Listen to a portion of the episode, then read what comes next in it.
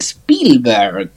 Eh, que ha tenido bastante como un tema recurrente esto del fin del mundo o de salvar el mundo. De hecho, en varias películas que no lo toca, si se quiere, de manera eh, absolutamente como es así, uno puede intuir que, no sé, en las películas de él de guerra, haciendo referencia al nazismo y todo eso, también puede ir por el lado del fin del mundo.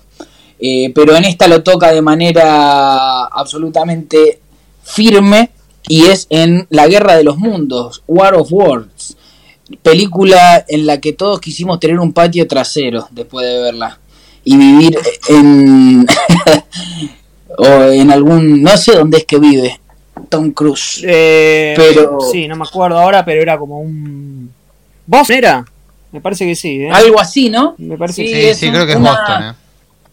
Un lugar de casas sí eh, nublado medio medio Londres medio medio exactamente exactamente y nada tiene como escena viste que Spielberg siempre acostumbró a tener, no sé, el desembarco en Normandía. Sí. Bueno, esta tiene la primera invasión, la parte en la que se pudre todo finalmente, que creo que es el, el primer punto de giro de la película.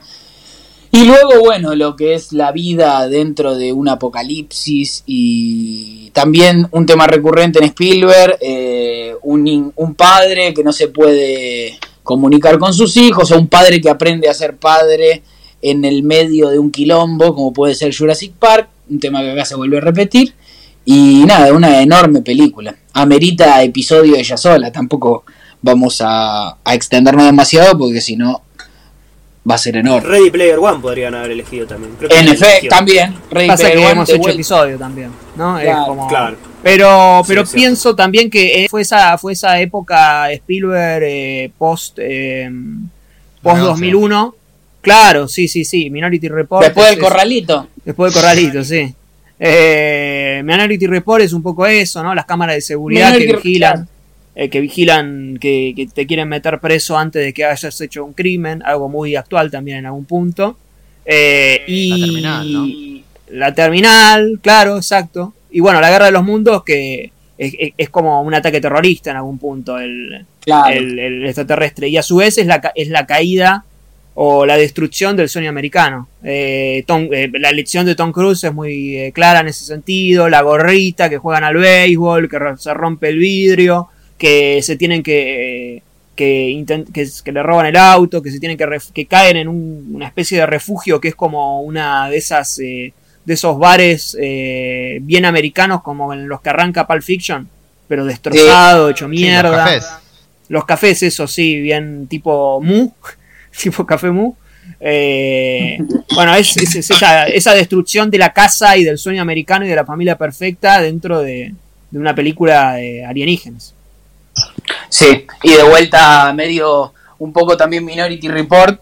Eh, el sentido de cómo muestra los extraterrestres, ¿no? Medio como si fuesen, va, como si fuesen, no, máquinas. Eh, siempre está esta esta pelea en Spielberg entre lo que son máquinas, eh, tecnología, lo que uno quiere y la vida real, por decirlo de alguna manera, que puede estar en Ready Player One, en Minority Report, y hasta qué punto lo virtual o las máquinas eh, son algo, una herramienta a utilizar o un peligro. Acá se vuelven un peligro de, de una, pero en Minority Report, por ejemplo, está como, como esa herramienta termina siendo, termina imponiéndose por sobre el ser humano.